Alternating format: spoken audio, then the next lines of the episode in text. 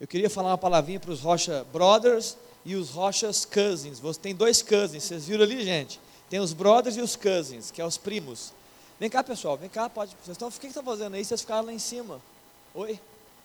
Sai na hora, é porque. Rochas Brothers e os Rochas Cousins. Não? Rochas Friends? Friends dos Rochas Brothers.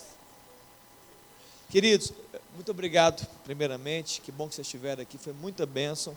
Depois a Rebeca vai falar um pouquinho, eu só queria falar uma coisa. Falar para vocês também, né? Falar para eles só não. Queridos, são três irmãos aqui, né? E vocês são os amigos dos irmãos ou os primos dos irmãos, né? Oi? Dois irmãos, que bacana.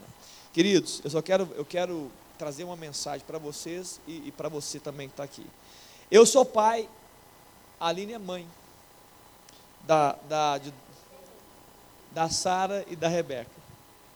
Eu faço isso para poder chamar a atenção de vocês mesmo. Queridos, olha que especial.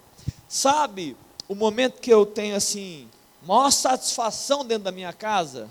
Maior satisfação?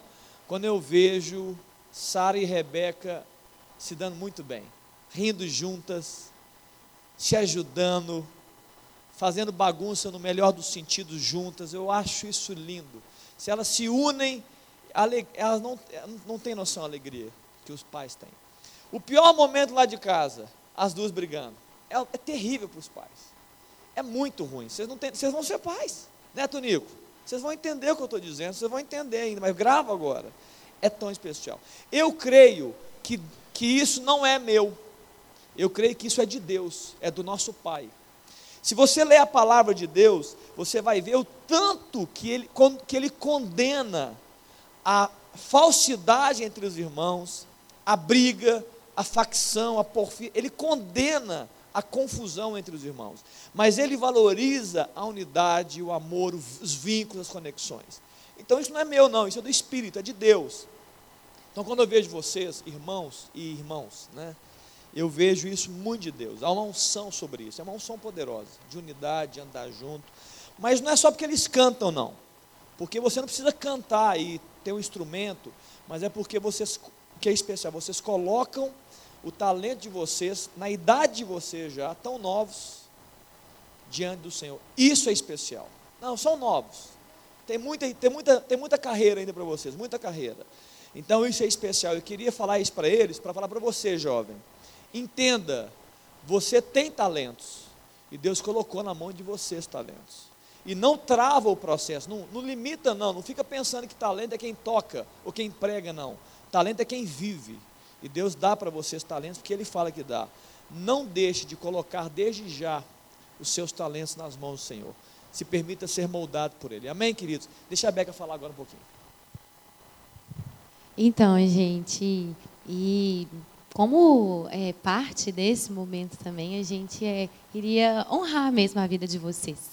Né, a é, própria é, palavra de Deus fala né, que nós devemos dar honra a quem deve honra. Isso é algo bíblico, né?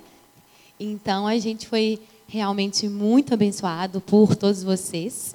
E aí, em nome de toda a juventude vigente, é seus também, tá? E em nome de todo o Ministério de Louvor, a gente queria honrar mesmo a vida de vocês com uma lembrancinha, tá bom? E é para todo mundo, viu, gente? Tem que dividir, tá? Pode orar? Gente, vamos ficar de pé?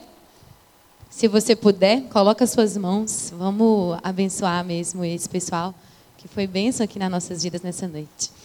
Senhor Jesus, como é bom a gente estar aqui nessa noite, Deus. Como foi bom, Deus, a gente poder ser, Deus, é, realmente conduzido, Deus, por esses meninos, para a gente poder louvar o Senhor nessa noite. Deus, muito obrigada, Deus, por todos esses meninos. Deus, muito, Deus, obrigada mesmo, Deus, pelo Deus coração deles, pela Deus disposição deles de é, poder mesmo, Deus, estar aqui conosco nessa noite juntos. Deus, em nome de Jesus, Senhor, é, honra mesmo, Senhor, a vida deles. Deus, em nome de Jesus, que eles possam, ó Pai, ser sempre, Deus, é, usados mesmo, Senhor, pelo Senhor, por onde eles forem. Em nome de Jesus. Amém.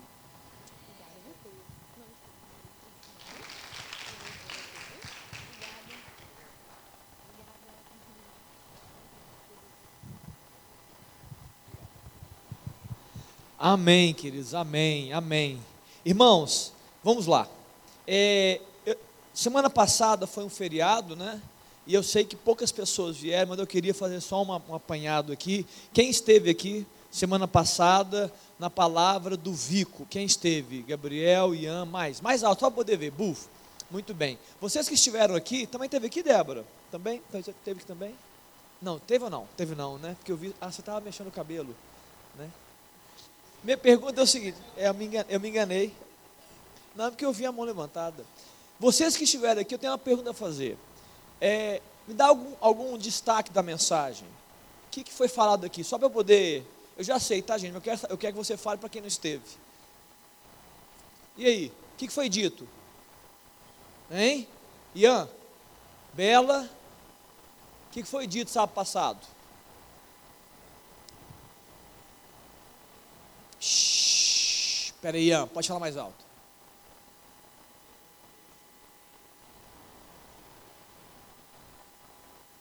Ele não traz só o amor, mas a espada. E significa o que, Ian? Que nós podemos sofrer por amor dele? É isso que foi, dito? Confiar nele independente. É isso? Algu alguém mais? Muita gente o quê? Não entendi. O que, que ele falou, gente? Tem muita gente nova? Ah, muito bem, tá joia, legal. Obrigado. Obrigado por saber. Alguém mais quer fazer um comentário não? Não? Tá fechado aqui? Pessoal, aproveitando aí, quem nos visita essa noite, levanta a mão aqui, olha, quem está aqui pela primeira, segunda. Ah não, pode levantar, Kenny. Gente, esta moça aqui, Levanta aí, Kênia. Fica de pé aí quem não veio, só que eu vou falar. Vem cá, Kênia. Gente, a Kênia, ela é da minha geração. Nós tivemos nos bancos, junto com você, na idade de vocês, nós fizemos tudo que vocês fizeram. Kênia, né, amiga, parceira, oramos juntos, já passamos acampamentos, né, boas experiências. Kênia, boas não, extraordinárias experiências. A Kênia, ela tem dois irmãos, Délio e o Alessio, que eram igual os Rochas Brothers, viu? os irmãos dela eram igualzinho a vocês. É um tocava, o outro desafinava na voz, era igualzinho. Né, Kênia? Super especiais. Irmãos, quem mais? Quem está nos visitando? Qual é o seu nome? Sofia, muito bem-vindo, Sofia. Gente, alguém dá um abraço a Sofia aqui. Cadê as meninas? Seja bem-vindo, Sofia. Alguém lá? Aqui? Só a Sofia? Muito bem, tá joia. Queridos, vamos lá então. Vamos, vamos, vamos para. Eu, eu preciso trazer só um entendimento o que Deus tem colocado no meu coração. É, é engraçado, né? Vocês querem vir para o lado de cá?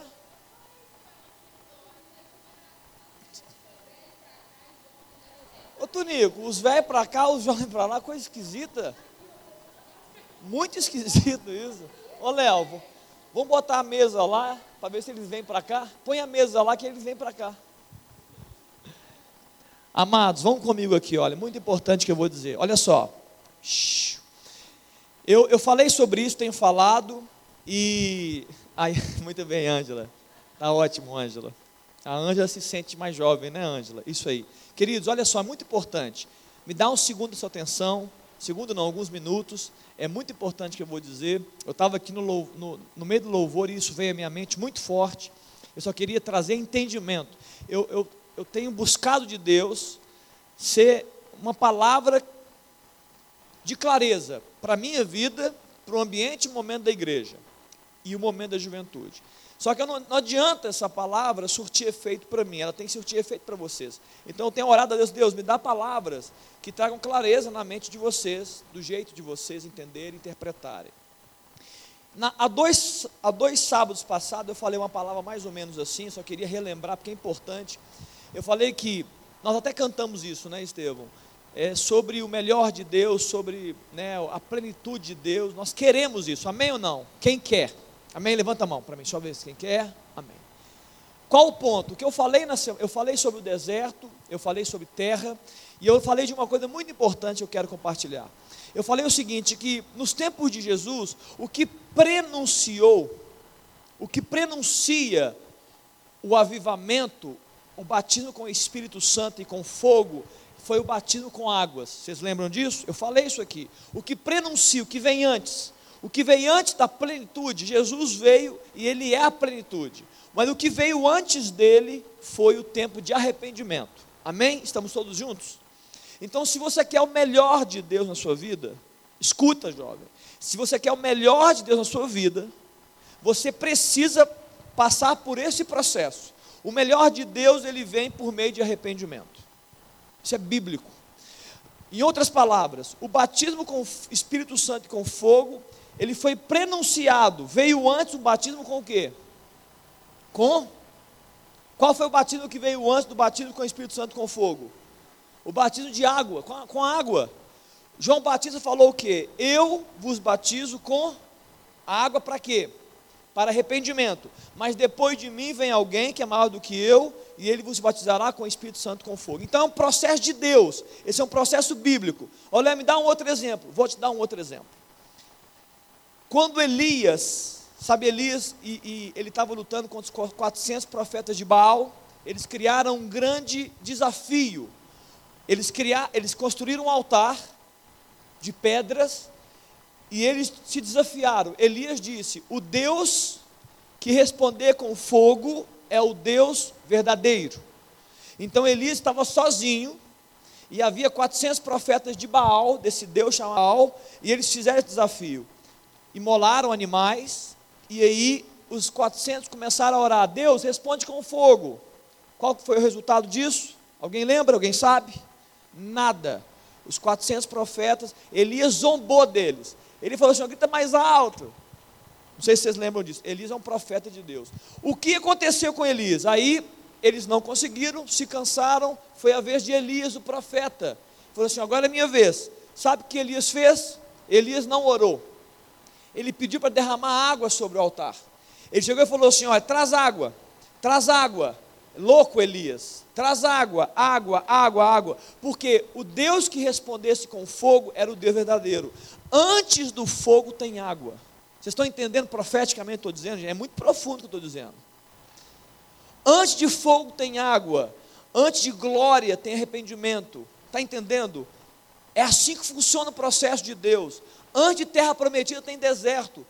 É no deserto que você abre mão de coisas. Então, a minha vida, eu vou, a minha carreira cristã, eu vou vivendo de desertos e glórias nas áreas que eu estou vivendo. Deus vai, eu, eu preciso deixar morrer coisas que Deus não quer que continuem comigo e que são impeditivas para que o manifestar pleno de Deus aconteça na minha vida. Então, vocês todos, e eu estou incluído, todos nós aqui, temos este processo para vivenciar. Eu preciso abrir mão, viver momentos de arrependimento, de entrega, de renúncia, para que o melhor venha. Então não adianta, jovem, não adianta, vai ser perda de tempo, você vai se frustrar. Se você falar assim, Deus, vem com fogo, Deus vem com glória. E se você não ouvir Deus falando assim, eu estou quase indo, mas eu preciso de arrependimento, eu preciso dessa área, eu preciso desse pecado, você tem que entregar para mim essa questão, essa ansiedade. Está entendendo, jovem? Está claro para você que é assim que funciona? Então, não construa um processo que não seja bíblico. Senão vai ser um processo religioso, vai ser frustrante para você. Aí você vai viver uma vida, muitos crentes estão na igreja vivendo um processo doloroso da vida cristã, porque é uma vida que não se arrepende, é uma vida divina domingo em domingo, é uma vida relativizada. Ah, é, eu estou de Deus, mas sabe o que é? De vez em quando a gente pega. Uma vida miserável para mim, mediana. Deus nos quer muito mais. Está claro? Amém até aqui? Então esse é o problema. Aprenda isso para toda a sua história, porque isso não vai isso não é um dia, isso não é uma semana, isso é uma trajetória.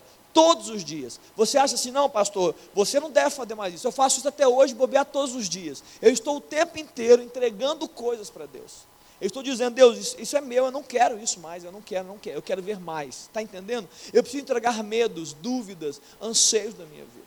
Eu estava conversando com a Alice, né? É, Alice, aqui é Alice, Pinheiro. Muito bem, Alice. Olha que bacana. Eu fiz só uma analogia com a Alice. Muitas vezes você vive, né, é o celular, tá gente? Muitas vezes você vive é, é uma entrega, uma entrega irreal diante de Deus. É uma meia entrega. Vem aqui, Aline, vem aqui que eu vou te fazer uma, a meia entrega. Foi assim, não foi a Alice. Eu só não vou tirar a Alice da cadeira porque eu, ela está longe.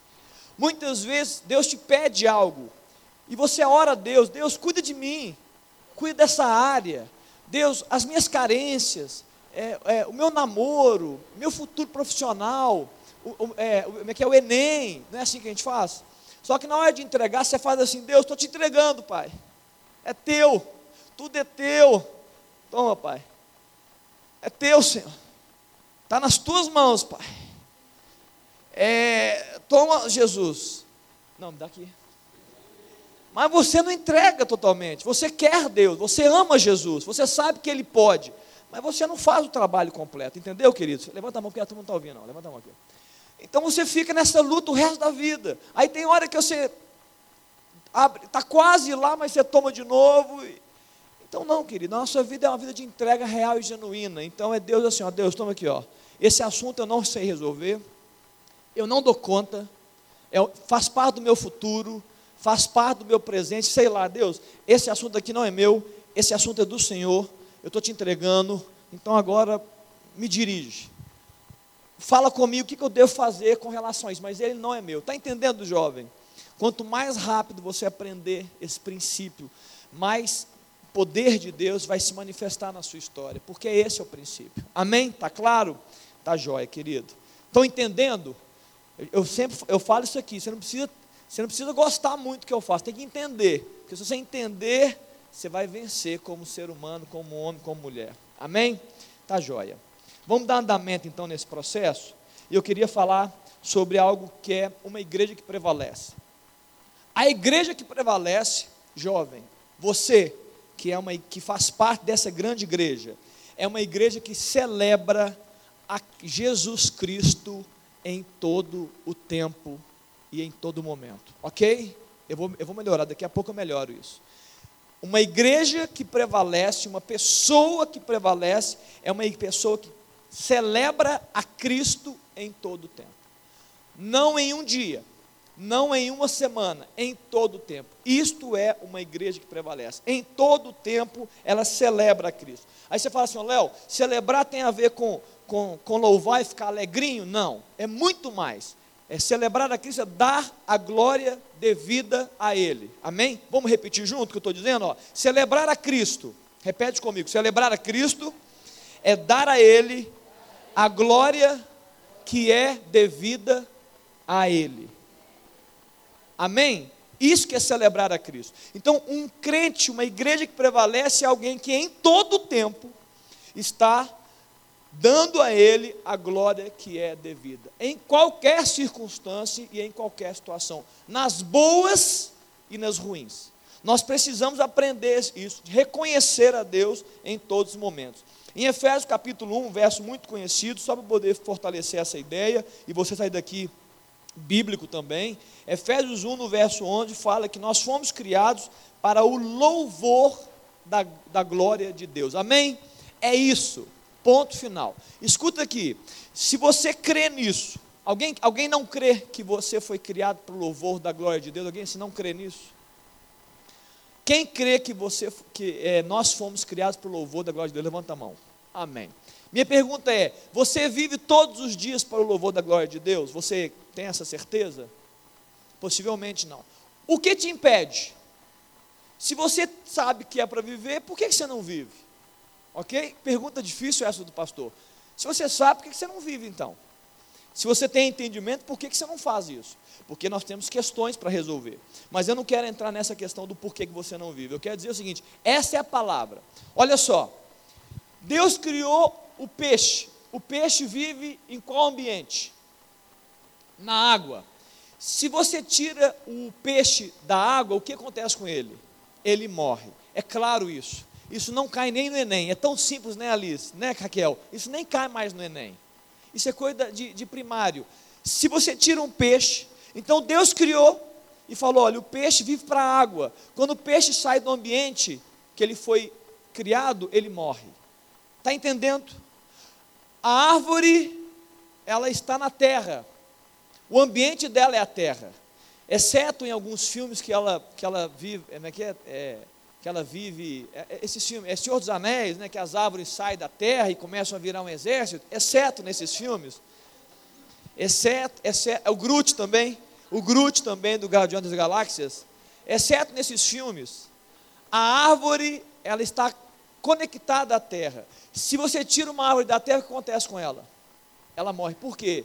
Porque ela perdeu conexão naquilo que ela foi criado, o propósito dela. Estou falando de árvore e peixe. Com vocês, conosco, é a mesma coisa. Sabe quando é que você vai encontrar frustração na sua vida? E quando vai ficar triste, desolado, confuso, não entendendo? Quando você se desconecta do propósito. Quando você perde entendimento. Quando você não vê clareza.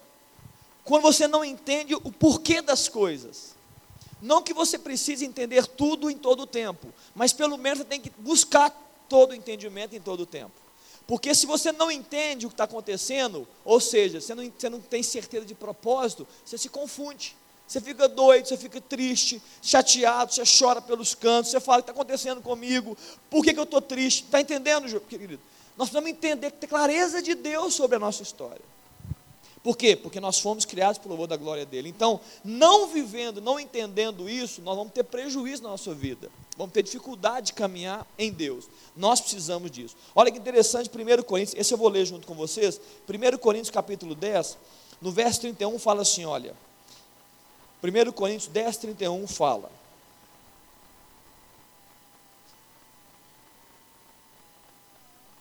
Portanto, quer comais, quer bebais, comais, bebais, coisas simples, né, queridos? Muito simples. Ou façais qualquer outra coisa, fazei tudo para quê? Para a glória de Deus. Olha o contexto. Não vos torneis causa de tropeço, nem para os judeus, nem para os gentios, nem tampouco para a igreja, assim como também eu procuro, Paulo falando, Paulo, em tudo ser agradável a todos, não buscando o meu próprio interesse, mas o de muitos, para que sejam salvos. Sede meus imitadores, como também eu sou de Cristo. Capítulo 1, 11, 1. Ok, queridos? Tudo é para glória. Eu estava conversando com alguma jovem, ô Léo, mas é, é só, não é só a igreja que é para a glória de Deus, não, porque a gente pode, talvez você pense assim, ah, eu venho para a igreja para a glória de Deus, mas você se levanta para quê? É para a glória de Deus. Você vai na academia? Essa é a pergunta é para a glória de Deus? Você tem que saber essa resposta. Pode não ser para a glória de Deus. Eu posso ir na academia para a minha própria glória, sim ou não? Eu posso ir na academia? Eu posso ir na academia para o meu bel prazer. Eu posso falar assim, eu quero ficar mais bonitão e saradão. A menina pode falar assim, eu quero ser mais desejada. Ela está indo para a glória dela. Mas eu posso ir na academia para a glória de Deus. É possível? É possível.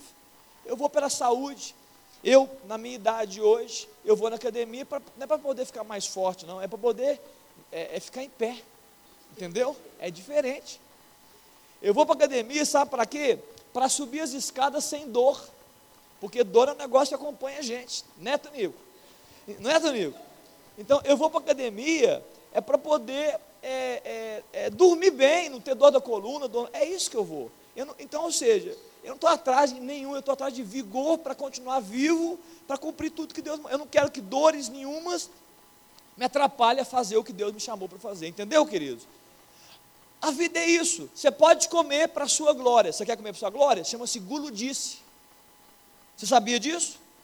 Comer para a minha glória é só guludice. É você comer mais do que você precisa. É você falar assim: olha, eu vou detonar aqui. Eu vou encher a cara aqui. É isso. Agora você pode comer para a glória de Deus, ou seja, se alegrar com aquilo que Deus está te dando e pronto, acabou.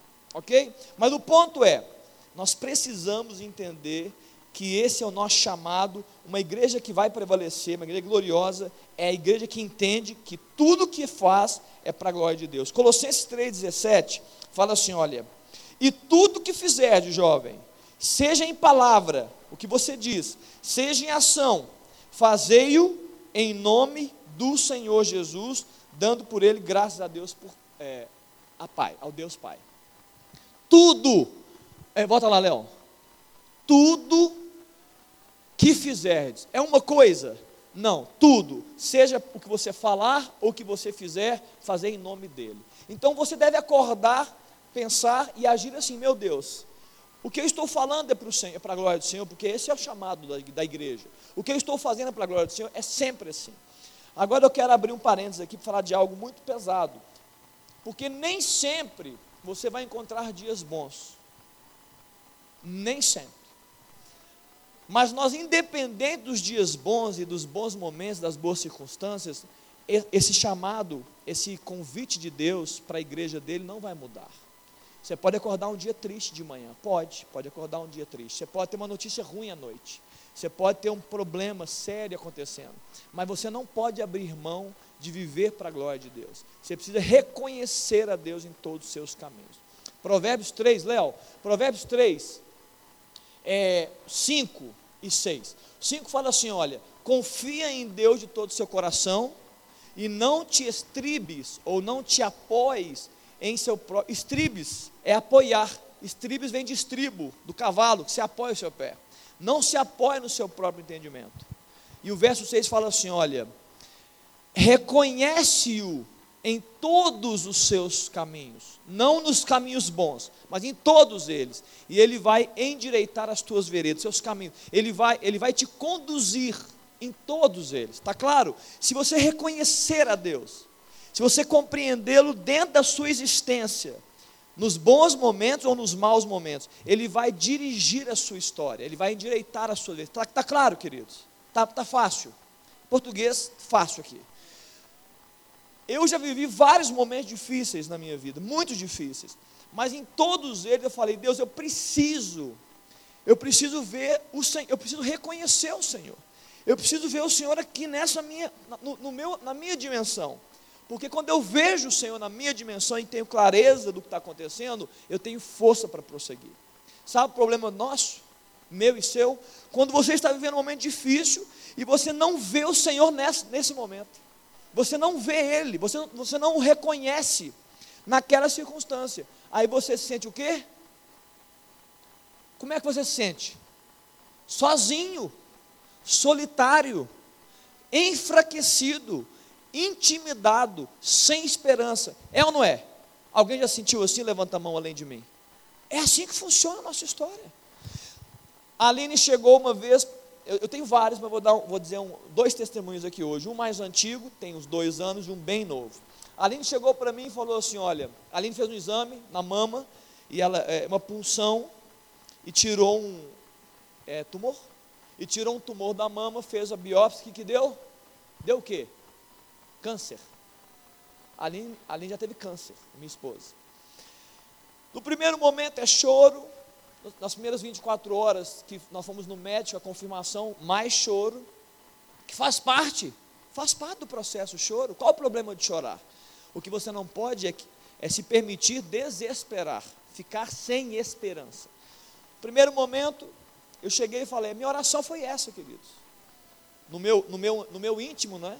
Eu orei ao Senhor e falei: Deus, eu preciso, eu preciso ver as tuas pegadas no meio dessa história. Entendeu? Porque quando eu perceber as pegadas de Deus, as digitais dele, no meio desse câncer, se eu perceber isso, eu vou dizer: estou seguro, faz parte do processo. Entende, jovem?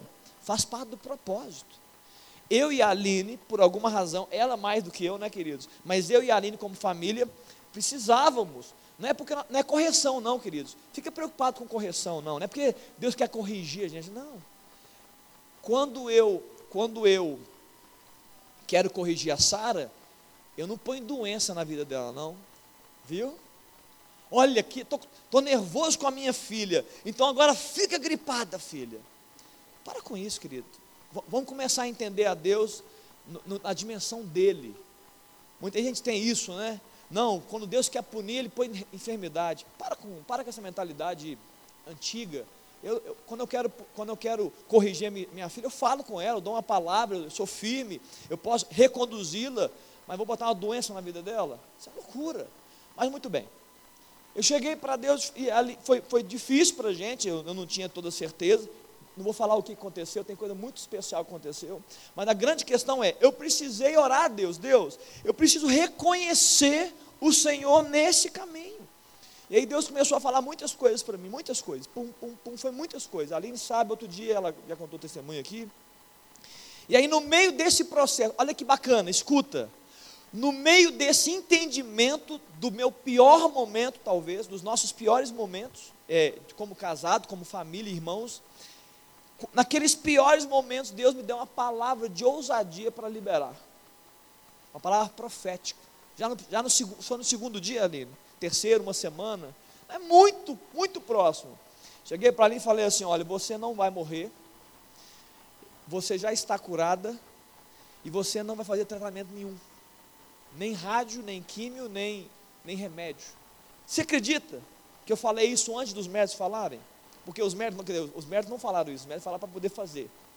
E a Aline ficou em confusão porque ela tinha, uma, ela tinha um médico consciente, um médico bom e um marido louco. Ela ficou confusa, Aline. Ela falou, gente, eu tenho um médico maravilhoso, um cara top, um cara top mesmo, o médico dela, e eu tenho em casa um, um marido doido, que não fala coisa com coisa. Era eu, inclusive. Então eu cheguei e falei assim, Aline, essa é a minha palavra para você. Eu falei para ela, esta é a minha palavra.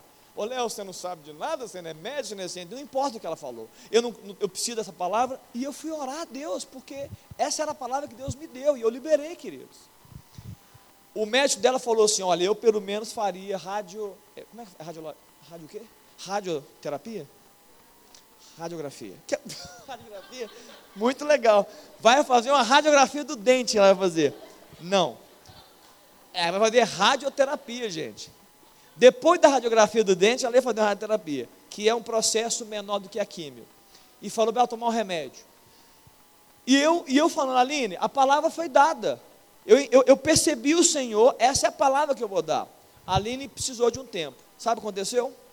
Deus levou eu e a Aline no médico radiologista. O que ia fazer o que, gente? A radiografia dela, né? Radioterapia dela. É. Sabe o que, que o radiologista diz para a Aline? Sabe o que ele falou para a Aline? Ele chegou e falou assim: olha, pegou os exames, todos os médicos, até aquele, diziam assim: olha, é melhor tomar remédio, é melhor fazer a radio, radioterapia. Todos falaram. Nós chegamos no cara que ia fazer, o último, o último dos últimos. Não, o último mesmo. A gente ia sair dali marcando a primeira sessão de radioterapia. Ela chegou, ele chegou e falou assim: peraí, deixa eu ver aqui, deixa eu ver aqui. E a Aline, tipo assim, né? Quando vai ser a primeira sessão? E eu estou dizendo o seguinte: eu não faria nada. Mas está assim, está aqui, está aqui. Ele falou assim: ó, Aline, dá uma palavra aqui. Eu sei que eu sou o cara que vou fazer a sua. E ele falou assim: ó, se fosse a minha esposa, eu não faria nada. O, radiologi, o radio, radiologista que fala, Aline? Ele falou assim: ó, se fosse a minha esposa, eu não faria nada. Sabe o que acontece? Ele replicou ele, é, não sei se ele é crente, não. Ele falou na reunião as mesmas palavras que eu falei para Deus em oração. Eu falei, Deus, eu não quero que a minha esposa faça nada. Entendeu, queridos? E ele falou assim: Olha, se fosse a minha esposa, eu não faria nada. E eu fiquei só assim por dentro. Já sabia? Já sabia? Eu falei, já sabia, já sabia. E eu ia, mas a decisão é da minha esposa, toda. Né? E eu ia com ela onde ela fosse. Eu falei, meu Deus, não deixa não. Deixa ela dar uma malota aqui não. Meu Deus, tá a cara que o senhor está falando aqui. Mas aí a Aline demorou um pouquinho, ela precisava do tempo dela, era no corpo dela, e ela falou assim: olha, não vou fazer. Aí o médico, o médico dela, o oficial, falou: vocês têm certeza disso? Não o radiologista, o médico. É, é porque são amigos. Falou assim: olha, são amigos, hein? O seu médico que descobriu o câncer, ele vai ficar louco, mas eu vou manter a minha palavra. Aí a Aline chegou, chegou para o médico, falou, ele falou, vocês têm certeza? Vocês têm? Aí a Aline chorou, tem, tem, tem, tem, tem. Resumo, ela fez depois já novos exames, ela está curada, ela não precisou nenhum procedimento. E aí, escuta que é importante que eu vou dizer. Esse médico, esse mesmo médico, ele é um grande congressista, ele é um grande palestrante. Ele um dia ligou para a Aline e falou: Aline, eu posso contar o seu caso num grande congresso da medicina de câncer? Porque eu preciso dizer lá que quando a medicina não dá, não, em alguns momentos o câncer pode ser curado pela fé. Foi isso que ela falou? Sem tratamento. Foi isso que ele falou? Só para lembrar, você quer mudar para falar?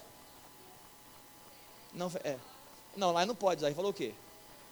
Sem tratamento, convencional. Sem, eu quero dizer aqui, ele dizendo, eu preciso levar o seu caso dizer que um câncer pode ser curado sem tratamento convencional. Foi para um congresso aí, um dia, um dia eu vou pedir a Deus a fita do congresso para ver os médicos lá, né, dizendo, né? Muito bem, por que eu estou dizendo isso? Você está entendendo que se você não reconhecer a Deus, se você não tiver entendimento, clareza dele, no ambiente, você se confunde. Semana passada, segunda-feira, aí esse é bem novo. Há oito meses atrás, um ano atrás, a Rebeca, minha filha mais nova, estava jogando handball. E ela bateu o dente. Qual dos dois, Aline? Os dois? Puxa ali, tadinha dela. É, eu tava, ela bateu os, ela bateu os dois dentes, ela estava jogando, eu estava na quadra, eu, eu que socorria minha, minha filha. Ela estava jogando, ela foi cair, a menina que ela estava marcando caiu na cabeça dela, na cabeça, e ela meteu, ela não teve nem força para segurar. Saiu sangue, eu levei ela no médico, no, no, no enfermaria. Mexeu o dente ali, meu senhor, mexeu o dente, gente. Cheguei para a Rebeca, a Aline foi no médico, primeiro dentista, primeiro processo, houve uma fissura, fissura pequena onde? É no, na, na raiz? Uma fissura na raiz. Qual que são os diagnósticos? Poderia perder o dente, o dente cair e assim por diante. Isso tem um ano. E aí, não, não, vamos ver tal, o, o dente escureceu? Não, então vamos ver. Resumo, foi agora, fez uma nova radiografia, tomografia do dente. É muito termo técnico, gente. Estou tendo dificuldade aqui hoje nessa questão da medicina. Fomos para a tomografia e aí o dente está, o raiz pela tomografia tem, tem imagem, tá? Tem imagem. Fissurada a raiz, cortada ao meio. Puf. Eu vi fiquei até assustado. Graças a Deus que eu não vi, porque é melhor não ver para ter fé para falar outras coisas. A Aline chegou, estava lá, ela me liga, emocionada, falou, Léo, em prantos. Ela falou, Léo, Vem cá, vem cá, vem cá, vem cá. É importante para ajudar os nossos irmãos. Eu não estava emocionada, eu estava literalmente em prantos, né, Sara? Cheguei em casa desse tamanho, a Sara, o que, que foi, mãe? Ela, a, a dentista chegou para mim e falou que a Rebeca tinha perdido dente. Que ela ia ficar sem dente até os 18 anos de idade e que não podia fazer implante, porque ainda não tem idade para fazer implante, tem que esperar crescer a, o osso, e que Agora a gente daria um processo para ver o que faria para tentar segurar um pouco o dente, mas que o dente estava morto. Tentar um canal para tentar segurar um ano, dois anos, mas que não tinha alternativa, que o dente dela tinha sido perdido mesmo. Aqui que você vai contar a segunda parte. Beleza, a Aline chega para mim em prantos, falando isso. Isso não me caiu bem. Foi muito imediato. Eu, na ligação, Escuta, eu não esperei para orar, não, tá? Na ligação isso não me caiu bem. Não tive paz. Sabe quando seu coração se fecha com uma situação? Eu cheguei e falei assim: olha, é, não, não, não aceito. Mas o marido louco em casa, falei: não aceito. Vai fazer nada com ela. Como assim, Léo? O médico falou, é canal, sei lá o que mais, é prótese. Eu falei: não vai fazer nada. Deus vai, Deus vai fazer alguma coisa no dentro da Rebeca. Ela desligou, brava comigo, falou assim, da próxima vez você vai no dentista então. Aí eu cheguei e falei assim, Rebeca, ela estava do meu lado, eu falei, Rebeca, abre sua boca para mim aqui. Ela fez assim. Eu falei assim, seu dente está doendo? Ela, não. Quando você, quando você morde, dói? Falou, não. Então você está curado. Eu falei, está curado. Cheguei para a Aline, a Aline brava comigo, falei, Aline, não, não toca no dente da Rebeca. E eu falei, não fala nada para ela. Vai encher a cabeça da Rebeca quando precisa. Olha, eu posso ir no segundo médico, pelo menos vai lá, vai no segundo médico e tal. A Aline levou a tomografia, que se ela trouxer aqui, vai dizer assim, Léo, para com isso. Tem um, tem um rasgo branco entre duas partes. Raiz de cima, raiz de baixo, tem um negócio assim, olha, que é onde rompeu. Ela foi no, no dentista, aí vem cá contar a segunda parte. Isso foi tudo semana passada, gente. Segunda para quinta, essa semana aqui. Eu liguei para Paulinha, pedi para ela uma indicação de dentista que olhou o dente da, da Laura, quando era menorzinha, que teve trauma, e levei. Quando eu cheguei na dentista, não, liguei para a dentista, a dentista foi assim, um amor comigo, ela falou, manda imagem. Ela falou assim, as imagens não são boas, mas eu quero fazer um teste de vitalidade no dente da Rebeca. O Léo falou que perguntou para a Rebeca se ela estava sentindo dor. Na realidade, quando não sente dor, é o pior porque o dente está morto. Se você sente dor no dente, aí quando ele falou que ela não estava sentindo dor, eu falei, pronto. Quando você sente o calor e o frio, é porque o dente está vivo. A pulpa dele está viva.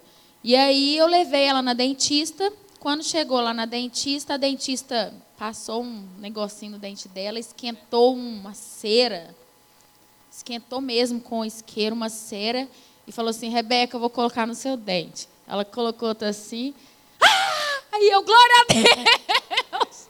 Aí colocou no outro e falou assim: Eu quero ver a sensibilidade dos dois dentes. Ela falou: Vai doer igual? Ela falou assim: Eu não sei se vai doer igual, não, mas a gente tem que fazer o teste. Colocou ela, ah, doeu. Eu, glória a Deus, eu, ô dor boa que eu queria que você sentisse, né? Nunca. Era a dor que eu mais queria que ela sentisse. E a médica, ela olhou, olhou, ela falou assim: Eu estou arrepiada. O que a sua filha tem no dente, o que a, radio, o que a tomografia mostra, não condiz com o que tem no dente dela. O dente da sua filha está perfeito, está vivo, está como se não tivesse trauma nele. Nós temos uma imagem que mostra uma coisa, mas o dente dela não demonstra isso, né? E vai ter que acompanhar durante alguns anos, e vou acompanhar, lógico, como eu acompanho a mama, né? Eu vou ao médico sempre, de três em três meses, mas Deus curou ela de alguma forma, o dente dela está sadio. E eu já pensando na menina banguela. Mãe é mãe, né? A gente fica assim, nossa, menina, banguela, com dente só, até 18 anos de idade, tadinha. E isso, meu coração ficou aflito, porque eu não entreguei. É como se eu não tivesse colocado em Deus a capacidade que Ele tinha de resolver aquele problema. E a gente faz isso direto no nosso dia a dia. Amém. Queridos, é, é, aí você fala assim, Léo, mas e se você tivesse dito essa palavra do tipo, ela não tem nada, e ela chegasse lá e o dente dela caísse? Sabe o que eu ia fazer? Eu ia consertar o dente dela. Eu ia ver o que precisa fazer. Sabe por quê? Porque minha fé não está baseada em circunstâncias, está em Deus. Se Deus chegar, se Deus quiser fazer, Ele faz, queridos. Se Deus não quiser fazer, Ele não faz mas ele não deixa, eu não vou deixar de reconhecê-lo em todos os meus caminhos. Está entendendo, jovem? Eu preciso trazer a memória, eu preciso reconhecê-lo, porque ele vai conduzir, ele vai endireitar as minhas veredas. Então a Rebeca, foi agora essa semana, eu cheguei e falei assim, Aline, é assim que eu vou viver. E eu vou viver dando glória a Deus, trazendo Ele à existência. Eu preciso fazer isso. Eu, preciso, eu tenho que abrir mão. Me responde o seguinte, uma pergunta para você agora, você que está aí me escutando. Se você tivesse sendo expulso da cidade de Belo Horizonte, expulso, uma multidão está te expulsando da cidade. E você sendo expulso da cidade, as pessoas estavam fazendo mal, estavam te ameaçando de morte e jogando pedras em você. Você conseguiria reconhecer a Deus nesse ambiente? Hein? Hein, jovem? Você está sendo expulso da cidade de Belo Horizonte porque prega o Evangelho de Cristo. Amém? Você está pregando o Evangelho, está sendo um homem, uma mulher de Deus. Você está sendo expulso da cidade, estão jogando pedras em você, estão dizendo que você não vale nada. Você reconheceria Deus nessa história? Hein? Você conseguiria ver Deus dentro desse processo? Muito bem. Possivelmente, a maioria de nós teria dificuldade. Mas um homem chamado Estevão, ele, ele passou por isso na realidade. Atos capítulo 7 fala que ele questionou a igreja, a igreja da época. E ele chega no verso 51 e fala assim: ó, Vocês são homens de dura serviço. Sabe o que é isso?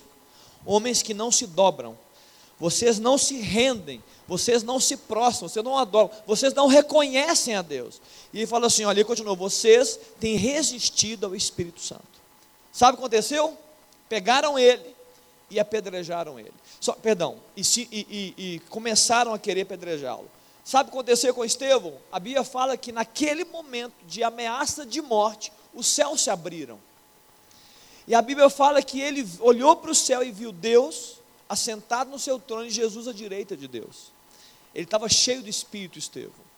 Naquele momento, ele estava totalmente garantido na circunstância. Você está entendendo o que eu estou dizendo aqui, jovem? Estevão estava garantido na circunstância adversa, porque Deus estava com ele, Deus, Deus apareceu ali para ele. Não está na Bíblia isso, não está na Bíblia o que eu vou dizer, mas eu, eu no meu espírito, eu, falo, eu, eu creio assim, que seja uma palavra que Deus disse na visão, porque a visão foi só Estevão que viu. Não, ele, não, ele não, não deu tempo dele contar a visão inteira. Ele morreu depois. Seja pela visão, por algo que Deus falou, ou pelo Espírito que ministrou o coração dele. Independente disso, de algum momento eu tenho certeza que Deus falou assim para Estevão: Estevão, hoje você sobe. Eu tenho certeza. Seja por uma palavra que ele ouviu, ou seja pelo Espírito. Falou assim: Estevão, hoje é o seu fim. Daqui a. Hoje, hoje o jantar é aqui em cima, entendeu? Hoje o jantar é com a gente. Hoje as bodas vão ser ao redor da mesa aqui conosco. Por quê? Olha o que o texto fala. Quando aqueles homens estavam matando Estevão, imagina pedras na cabeça, no corpo, hemorragias externas, hemorragia interna, dores. Ele se ajoelha e o último suspiro desse homem não foi uma murmuração. Ele não liberou, que raiva, não aguento mais. Deus diz isto, Deus, é, não valeu a pena. Ele chega, na última palavra, última expressão dele, ele olha para a multidão e fala assim: Senhor, não lhes impute este pecado. Senhor, não lhes imputes este pecado. Queridos, Estevão, ele estava na terra, mas ele não era da terra. Você está entendendo, jovem? Estevão estava na terra, mas ele não era da terra. O seu corpo estava aqui, mas a sua mente não estava mais aqui. Ele não estava preso às questões naturais. Ele não estava preso nessa dimensão. Ele tinha uma, a, a sua vida já estava entregue. Você acha que ele morreu em Atos capítulo 7? Ah, ah, ah, ah, ele morreu muitos anos antes, quando ele entregou a vida dele para Jesus. Está entendendo quando a morte não faz sentido? Porque a morte já existiu. Sabe por que você sofre muito ainda, jovem?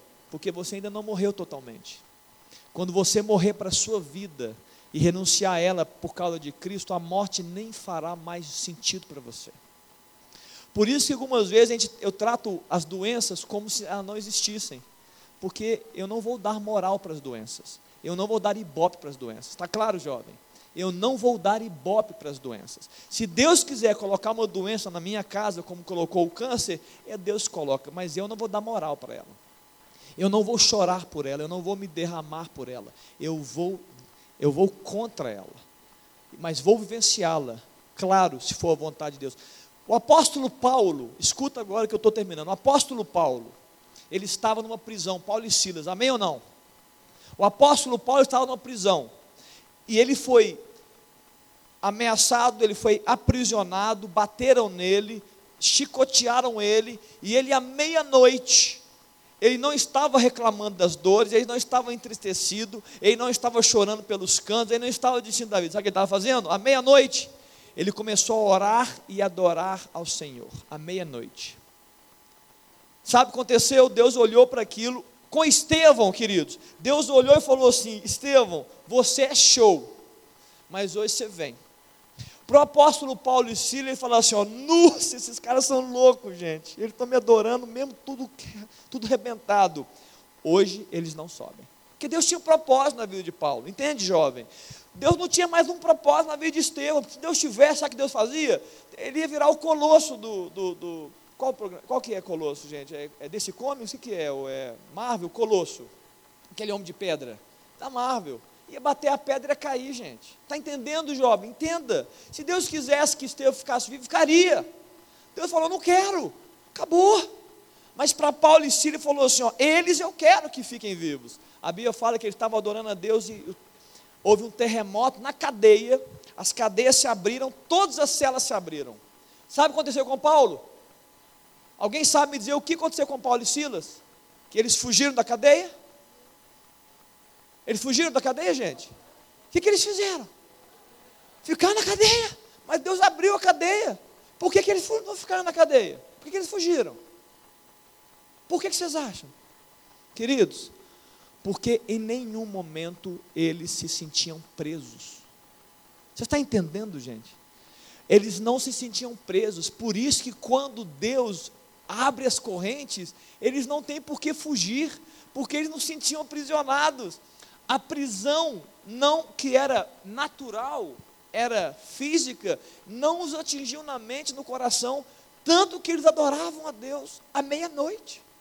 Vocês estão entendendo a, a, a revelação, querida, a, a profundidade? Quando você vive situações na sua vida que você tem dificuldade de reconhecer Deus nelas, Paulo e Silas falaram aqui, ó, estamos presos, estamos na cadeia. De alguma forma eles entenderam, Deus está conosco. Nós estamos pregando o Evangelho. Nós estamos falando do amor dele. Nós estamos vivendo para ele. Nós acabamos de expulsar, depois você vê o texto, acabamos de expulsar o demônio de uma, de uma vidente. Nós estamos presos.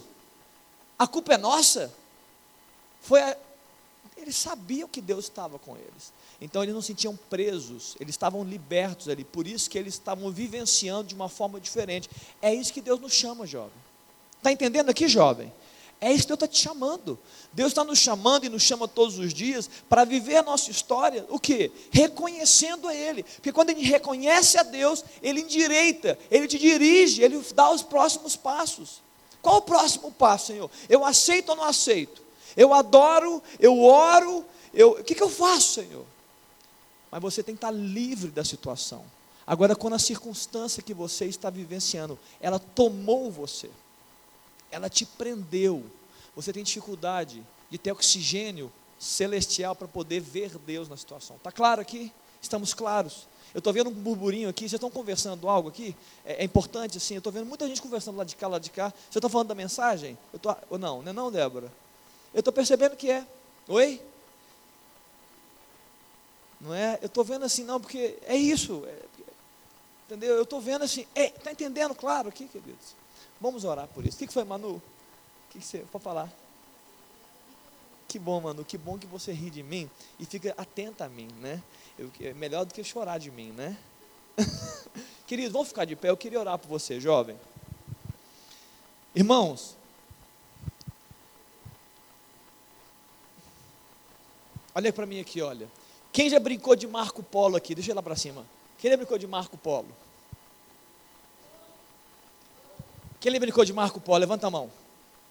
Na piscina, na piscina normalmente? Amém? Abaixa a mão. Escuta, eu quero, quero todo mundo de pé. Eu estava orando ao Senhor, é, essa analogia é loucura que eu vou dizer aqui, mas, queridos, veio na minha mente quando eu orava por vocês. Essa eu nunca ouvi, tá? A sua vida é uma brincadeira de Marco Polo. O Marco, o Marco, são os ecos da sua existência, são os ecos dos seus sentimentos, dos seus pensamentos. Você transfere isso quando vive. Cada passo que você dá, cada situação que você vive, você está dizendo Marco. Daqui a pouco é melhor. E do outro lado está Deus dizendo Polo. Entenda. Quando nós estamos brincando na piscina, a gente é brincalhão. Então a gente grita Polo e foge. Não é assim que a gente faz? A gente fala, polo, e corre para cá. Ou então a gente fala assim, ó, polo, e, e bem baixinho. Não é assim? Não, não é este tipo de brincadeira. Todas as vezes que você expressa Marco, Deus expressa polo. Sabe o que é polo? Polo é a capacidade de Deus de atrair a gente. Deus, todas as vezes que você grita Marco, Deus está dizendo polo. Ele está dizendo o seguinte: olha, estou aqui estou aqui. O seu marco você não está sozinho. Você pode achar que está. Mas em qualquer circunstância da sua vida que você grita marco, independente se é uma circunstância boa ou ruim, é um eco da sua existência. É um eco, qualquer que seja. Um dia mal, um dia bom, um sentimento ruim ou bom. Em qualquer um, você está gritando marco, que na verdade você está gritando o que? Jesus, sem saber. E Deus está dizendo, Polo, eu estou aqui. Qualquer experiência que você vive hoje, jovem, e eu sei que tem muita gente vivendo experiências ruins aqui. Nas ruins ou nas boas, Deus está dizendo o seguinte: olha, tudo isso existe para você ser atraído por Deus. Tudo isso existe para você ser atraído por Deus. Isso é reconhecer a Deus. Léo, o que, que Deus fala comigo quando eu estou triste? Ele está falando assim: olha, vem ele fala polo, ele fala assim: olha, vem viver alegria comigo. Ele fala assim: ó, vem orar, me chama que eu entro na história. Olha, mas estou, estou em alegria, e o meu eco é alegria. Deus fala assim: olha, não deixa de ser grato a mim, porque a sua alegria, ela vem de mim. Está entendendo, jovem? Tudo o que você faz é um eco que é um marco. E Deus está lá do outro lado dizendo assim: Apolo, ele está atraindo você. E ele não foge. Quando ele fala Apolo, ele está dizendo o seguinte: Eu estou aqui e você precisa vir até mim. Eu estou do seu lado, eu estou muito próximo. Mas você precisa passar por qual? Pelo, você precisa passar por esse processo, entregando sempre para Deus a glória que a, que a Ele é devida. Amém? Queria que você fechasse seus olhos. Vamos orar. Né? Talvez você veja essa noite e vivendo tantas experiências. Você pode estar aí feliz com o seu ano, pode estar triste com o seu ano, você pode estar vivendo problema na família, você pode estar vivendo soluções na família. Queridos, não importa o que você esteja vivendo. Deus está nos chamando, jovem. Deus está nos chamando para viver uma vida que celebra Ele em todo o tempo, que glorifica a Ele em todo o tempo. Você precisa entrar nessa dimensão. Deus, eu estou aqui, eu vivo os meus dias para glorificar. E o que eu vivo, eu preciso, Deus, me dá luz, me dá clareza. Nessa noite, a minha oração vai ser essa: para que você encontre clareza, luz de Deus, para entender o, seu, o que está vivendo, você poder compreender a sua história. Você precisa de luz. Se você não compreende, você anda em confusão. Se você anda em confusão, você pode cair em enganos. E esses enganos são piores. Pode colocar em situações ainda piores. Feche seus olhos aí, vamos orar. Pai, nessa noite, ó Deus, nós estamos nesse tema, Deus, de novembro, ó Deus, falando, ministrando, orando sobre uma igreja que prevalece. Ó Deus, nós queremos fazer parte dessa igreja do Senhor, que prevalece em qualquer instante. Ó Deus, não somente prevalece, ó Deus, na nossa própria história, mas também através de nós. Mas nessa noite, Pai, nessa noite, ó Deus, nós estamos orando ao Senhor que nos ajude, Deus, a reconhecê-lo, ó Deus, em todos os nossos caminhos. Pai, a minha oração é essa, que venha luz do teu, do teu, do alto trono, luz do Senhor, para iluminar, ó Deus, as, as mentes e corações desses jovens. Ó Deus, traz luz, Pai. Ó Deus, abre o entendimento, Deus, que nós não vivamos as nossas vidas obscurecidos, ó Deus, confusos e até mesmo enganados, muitas vezes, ó Deus, pelas circunstâncias. Não, Deus, eu oro, Pai, para que o Senhor traga em nós, ó Deus, uma ousadia para vencer, ó Deus, cada uma dessas circunstâncias. Ó Deus, que nós possamos, ó Deus, ser encontrados, ó Deus, capacitados para o Senhor, ó Deus, para sermos como os homens do Senhor, Pai, como citados aqui Estevão, ó Deus, o apóstolo Paulo, ó Deus, onde as circunstâncias não tinham mais valor porque na verdade Deus eles reconheciam o Senhor em meio àquelas circunstâncias. Ó Deus, nos dá esse coração adorador de Paulo que em meio à dificuldade não se desconecta do Senhor. Nos dá Deus esse espírito de Estevão. Ó Deus que mesmo antes de morrer já estava entregue, porque o Senhor era com ele. Ó Deus, que nós possamos viver, ó Deus, homens e mulheres que glorificam o Teu nome, ó Deus, que andam nos Teus caminhos, e ó Deus, e que dão ao Senhor, Deus, a celebração da vida, em cada momento, ó Deus, em cada situação. Amém, querido? Amém? Louvado seja Deus, glória a Deus, Deus te abençoe.